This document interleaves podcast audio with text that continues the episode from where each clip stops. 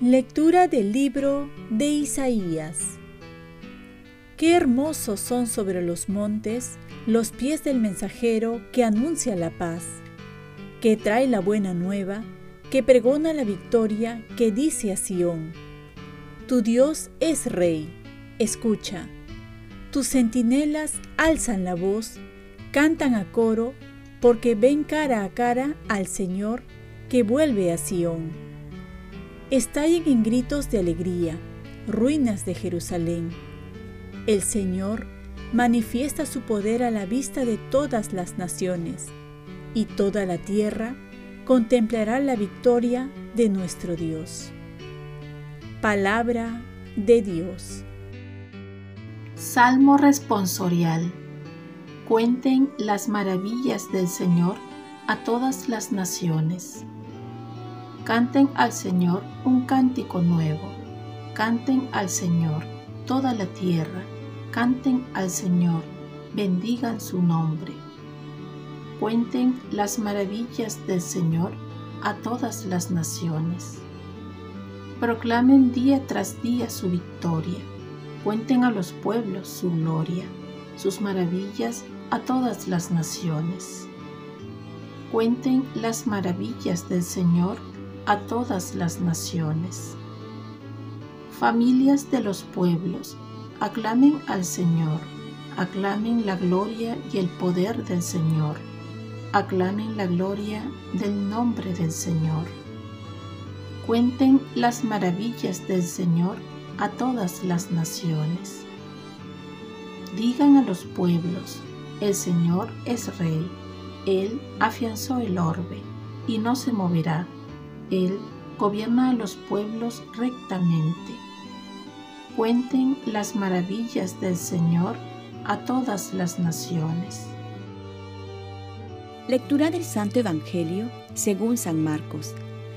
En aquel tiempo se apareció Jesús a los once y les dijo, Vayan al mundo entero y proclamen el Evangelio a toda la creación.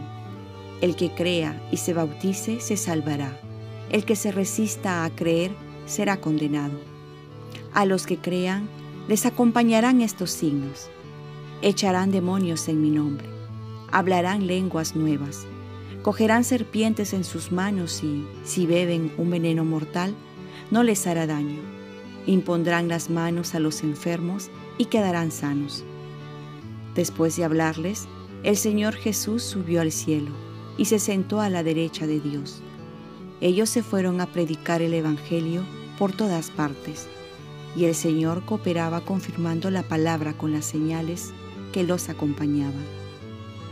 Palabra del Señor. Paz y bien.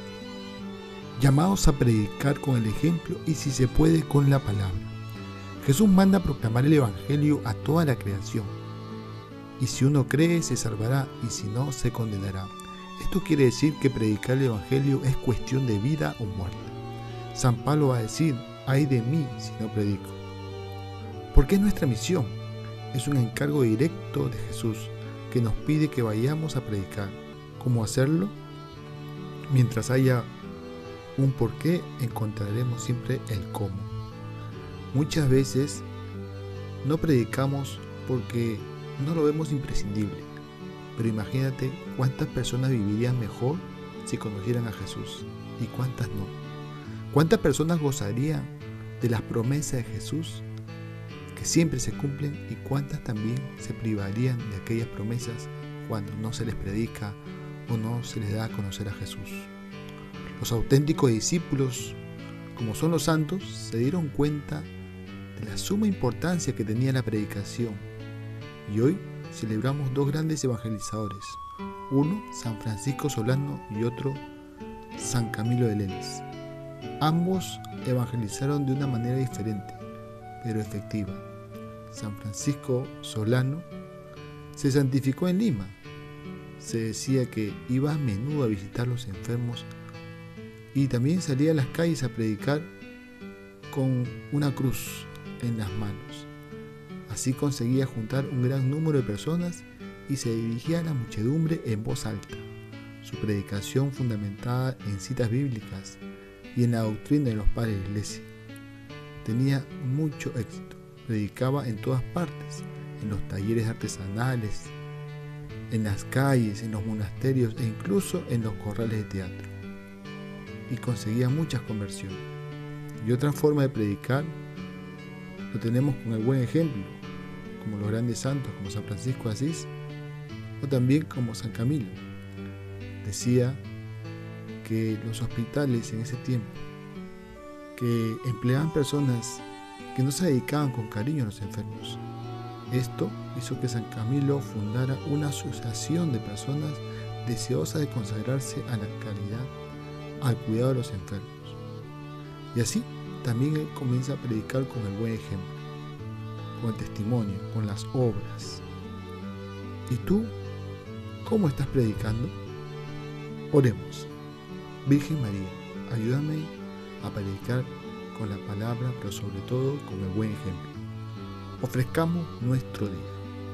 Dios Padre nuestro, yo te ofrezco toda mi jornada en unión con el corazón de tu Hijo Jesucristo, que siga ofreciéndose a ti en la Eucaristía para la salvación del mundo.